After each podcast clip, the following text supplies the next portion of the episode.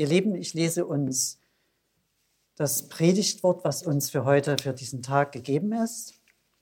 Es steht im Markus Evangelium, Kapitel 13.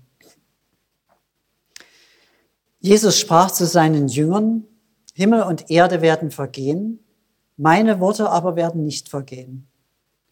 Von dem Tage aber und von der Stunde weiß niemand, auch die Engel im Himmel nicht, auch der Sohn nicht, sondern allein der Vater.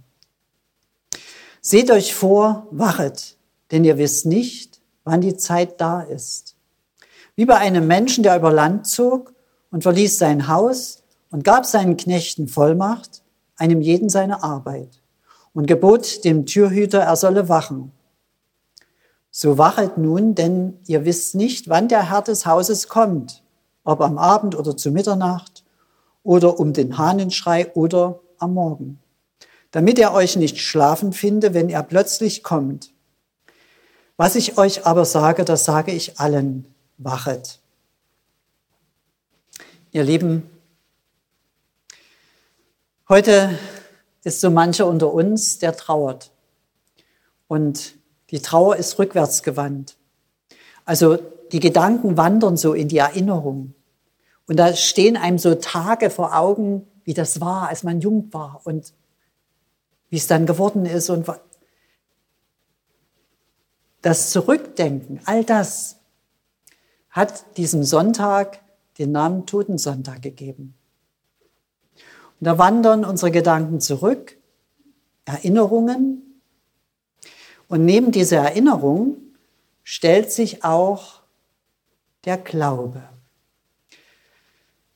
Glaube ist ja die uns geschenkte Kraft, auf Gott zu blicken und ihm zu vertrauen, seinem Wort.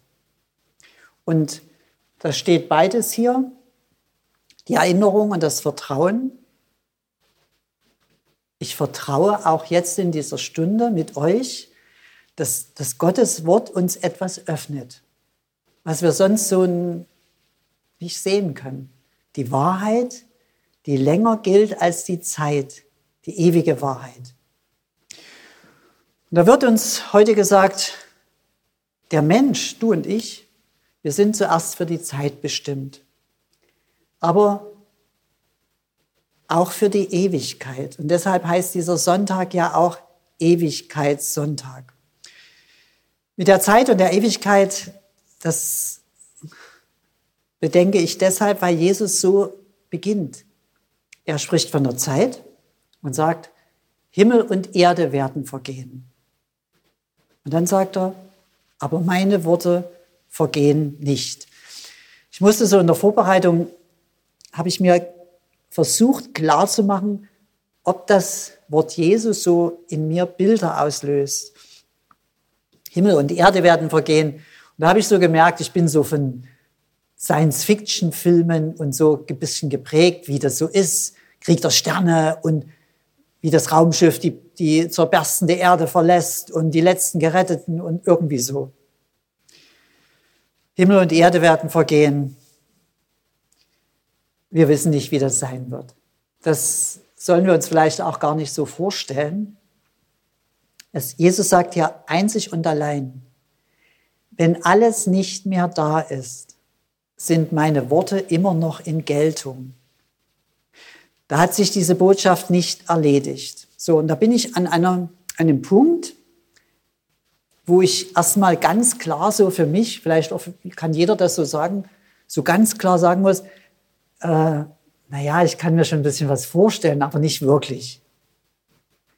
Das verstehen wir nämlich nicht wie das sein wird mit dem Ende. Und das, Leute, das versteht niemand wirklich. Aber neben diesem Nicht-Verstehen, manche sagen ja, ich kann nicht glauben, weil ich das nicht verstehe, das hängt gar nicht zusammen. Wir verstehen vieles nicht. Aber glauben kann man. Und das spüren wir auch. Ich spüre es zumindest, dass ich das nicht verstehe, aber ich bin sehr dankbar. Also in diesem, in diesem Moment verlagert sich der Glaube ein bisschen ins Gefühl, dass Jesus sagt,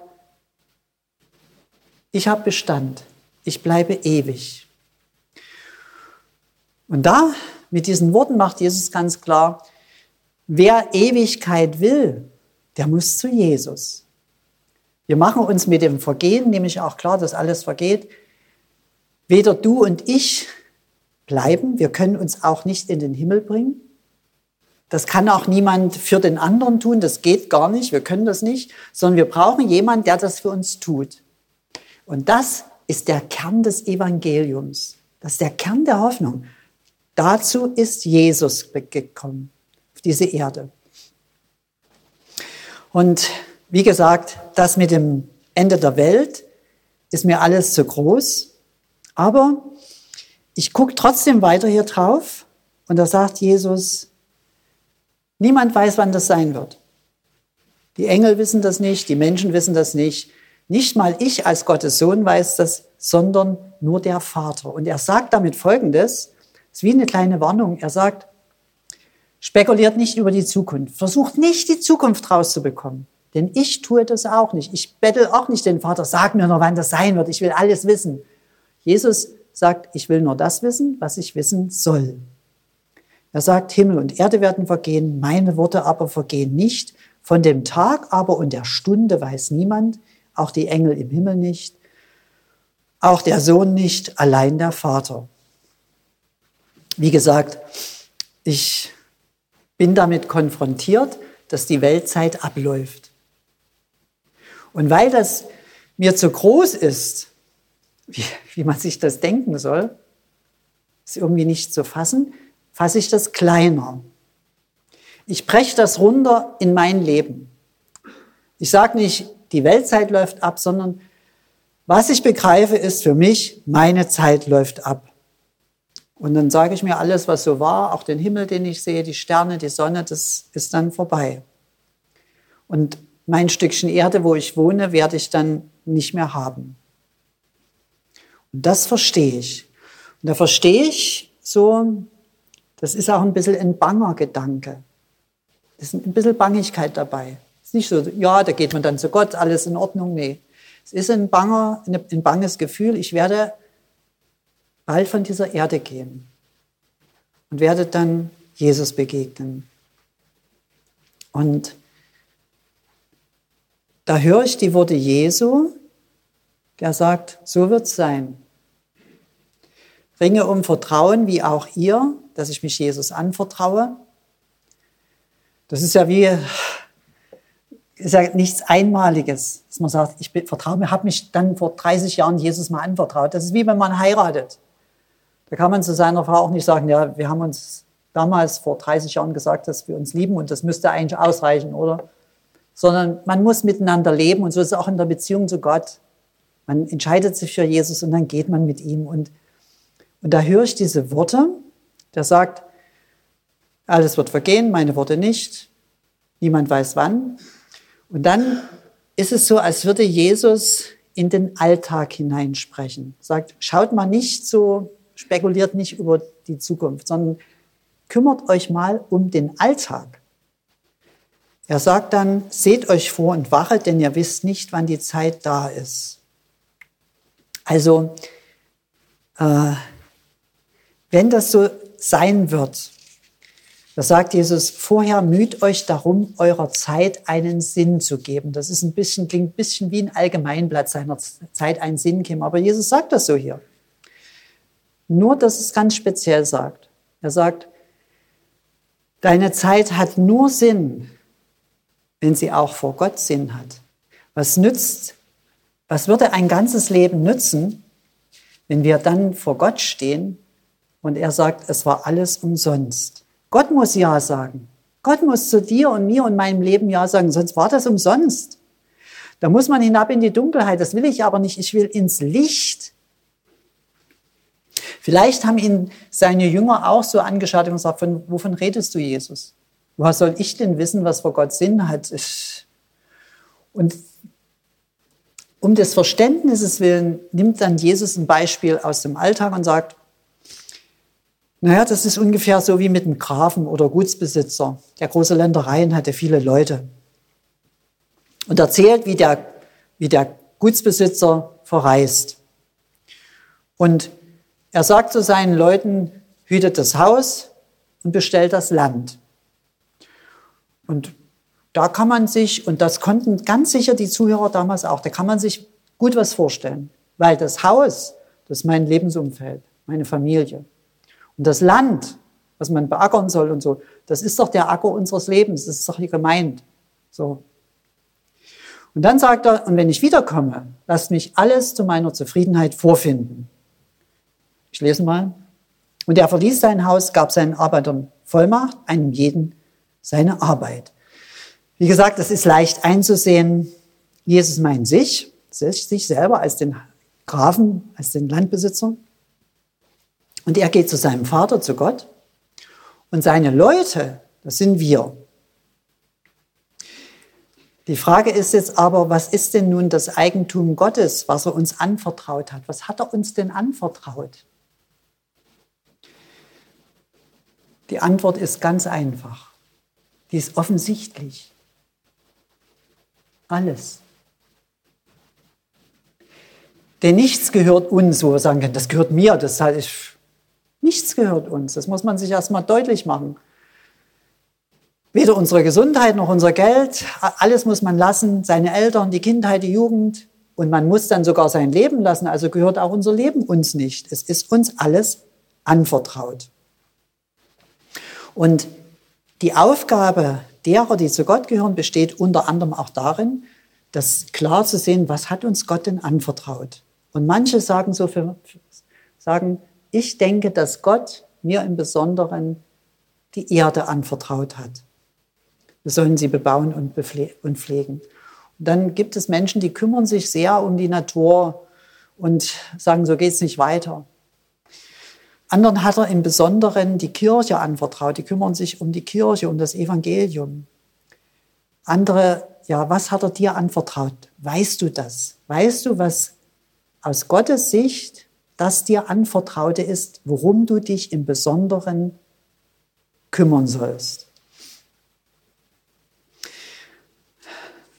Ist uns das wichtig? Jesus sagt ja so nicht mit dem Wort wichtig, sondern mit dem Wort wachet. Wem die Sache, die Gott einem anvertraut hat, wichtig ist, der wacht darüber. Das meint natürlich nicht, dass man Tag und Nacht nicht schläft, sondern es meint eine Lebenshaltung. Und das kann ich jetzt nicht für euch sagen. Ihr müsst euch selber darüber Rechenschaft geben. Was hat Gott mir im Besonderen anvertraut? Ich kann es aber für mich sagen. Ich bin zwar ein bisschen zögerlich, aber im Großen und Ganzen weiß ich, was Gott mir anvertraut hat. Ich bin sowas wie der Türhüter. Zu dem Türhüter sagt er, ja, pass auf.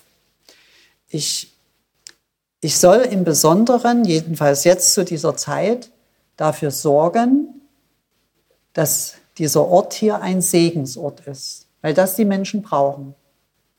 Segen brauchen die Menschen. Was das auch dann im Einzelnen bedeutet, vielleicht Heilung oder Glaube oder Vertrauen oder Vergebung oder Existenz, etwas gegen die Furcht, all das ist Segen. Und dafür habe ich zu sorgen. Und denke ich zumindest. Und da bin ich mir sicher, dass der Herr mir helfen wird. Was meint ihr denn? Ich hatte jetzt so im Gebet mal diesen Gedanken, dass ich das tun soll. Was meint ihr denn, wenn ich Gott bitte, ob er es machen wird? Wenn ich bitte, Herr, Großgrabe hier, dieser Ort Großgrabe, soll ein Gebiet des Segens sein. Und ich bitte das nicht für Jahrhunderte und Jahrtausende, ich bitte es nur für diesen Tag, weil dein Sohn mir das so gesagt hat, unser täglich Brot gib uns heute. Ich bitte es nur für heute. Nämlich, dass wenn von Bernsdorf ein Auto kommt und fährt an dem Ortseingangsschild Großgrabe vorbei, dass du ihn segnest. Was es auch sei, mit guten Gedanken, mit Frieden, mit Ruhe, mit einem Glücksempfinden, dass dein heiliger Engel mit ins Auto steigt, was du dir auch ausdenken kannst, was der Mensch braucht. Und wenn dieses Auto durch Großgrabe durchfährt und am Ortsausgangsschild Richtung Schwebnitz fährt, dass dieser Mensch und die Menschen, die in dem Auto saßen, dass sie gesegnet werden. Was meint ihr, ob mir das, ob Gott mich da erhört? Ja, ich denke das. Der sagt, das ist eine gute Idee. Ich brauche das auch nicht machen. Aber wenn Jesus hier sagt, wachet, da muss ich über den Segen wachen. Da muss ich wachen darüber. Und natürlich gibt es da verschiedene Arbeiten auf so einem Landgut. Manchmal muss man die Tulpenzwiebeln rausnehmen, weil es Herbst wird oder die Dahlien. Und im Frühjahr muss, keine Ahnung. Aber es gibt verschiedene Arbeiten. Und sowas ist das, dass jedenfalls ich mich darum sorgen muss, dass der Segen sprießt und fließt. Das ist, so verstehe ich, Wachen. Und ich musste mich fragen, das musst du dich ganz genauso fragen, ist in deinem Herzen Licht oder ist es zappenduster? Licht bedeutet, dass ich klar sehe und fühle und weiß, so diese Sicherheit habe, was Gott will. Von mir, nicht von den Menschen draußen und von Politikern und so. Weißt du, was Gott von dir will? Wenn du das, wenn du das weißt, dann bist du ganz nah an dem Wort, was Jesus hier mit Vollmacht bezeichnet. Du musst nicht alles tun, aber Gott hat dir eine bestimmte und mir eine bestimmte Vollmacht gegeben. Ich will mal noch von mir eine Vollmacht nennen. Ich habe von Gott die Vollmacht bekommen, solange ich Pfarrer bin, den Menschen ihre Sünden zu vergeben. Den Guten und den Schlechten, egal. Jedenfalls das, was vor Gott mangelt, wo man so nicht in den Himmel kommen kann. Und wenn ich die Vergebung über einen Menschen ausspreche, dann, dann ist das bei Gott, dann gilt das bei Gott. So hat es Jesus gesagt. Und deshalb bete ich für euch, und für mich und für die Menschen hier, auch das ist eine Art Segen, dass den Menschen ihre Sünden, die die meistens gar nicht wissen, das merkt man erst, wenn man in den Himmel kommt, dann sieht man, wie alles, ah, dass das Gott abwäscht, dass Gott eine Vergebung über Großgrabe und Straßgräbchen und Wiednitz und drüber legt. Aus lauter Gnade und Barmherzigkeit, auch wenn die Menschen nicht drum bitten. Einfach das. Und dort, wo die Vergebung ist, hat der Teufel keine Macht mehr. Je mehr Vergebung geschieht, desto weniger Zugriff hat der Satan. Der kann da nichts tun. Und, und da rufe ich im Gebet über den Menschen hier, egal ob sie zur Kirche gehören oder nicht, rufe ich die Vergebung aus. Denn ich habe die Vergebung Jesu genauso wenig verdient wie die anderen. Oder ihr habt sie nicht mehr verdient als die anderen. Man kriegt die umsonst. Und da sagt Jesus, na dann mit vollen Händen. Sprich den Menschen die Vergebung zu. Auch wenn sie selbst, wenn sie es nicht wissen, sprich ihnen den Segen zu. Böse Sachen passieren sowieso viel zu viel. Du bist dafür verantwortlich. Dich habe ich zum Türhüter des Segens bestellt. Also so habe ich für mich dieses Wort Jesu ausgelegt. Wachet, wachet. Was ich euch sage, sage ich allen, wachet.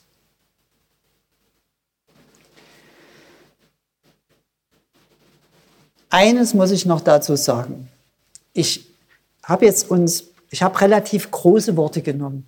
Vergebung, Gnade, Ewigkeit, ewiges Leben. Das sind im Geld gesehen große Scheine, große Worte. Und da könnte man auf die Idee kommen, als wäre ich besser als andere. Keinesfalls. Ich gebe nur etwas Vollkommenes, nämlich das Wort Gottes weiter, aber selber bin ich nicht vollkommen. Ich bin genauso ein ringender Mensch wie ihr. Und deshalb verlangt Gott weder von mir noch von dir, dass ich perfekt bin. Wenn das jemand von euch verlangt, dass ihr ein perfekter Christ seid, dann ist das 100% nicht von Gott. Wie wir auch von unseren kleinen Kindern, die verlangen, dass die perfekt sind, die sollen fröhlich sein und wachsen und und so verlangt das Gott von uns auch. Wir sollen uns mühen, glauben, ihm folgen. Aber dass wir perfekt sind, das könnt ihr euch abschminken. Das verlangt er nicht. Sondern er will, dass wir Unvollkommene zu dem Vollkommenen gehen. Nämlich zu dem Kreuz Jesu, dort wird uns vergeben, zu dem Wort Gottes, da bekommen wir Mut und dass wir beten, auch wenn wir nur stammeln können. Und wenn wir beten, erhört uns Gott. Der wirft doch unser Gebet nicht einfach weg mög unser Glaube, unser Gebet und egal was es ist, unvollkommen sein, so ist es. Aber Gott ist vollkommen. Und das meint Jesus mit Wachen, dass wir wach sind, dass wir zu Gott gehen. Ich lese uns die Worte Jesu zum Schluss nochmal vor. Er sagt, ihr wisst nicht, wann der Herr des Hauses kommt, damit er euch nicht schlafen finde, wenn er plötzlich kommt. Was ich euch aber sage, das sage ich allen. Wachet. Amen.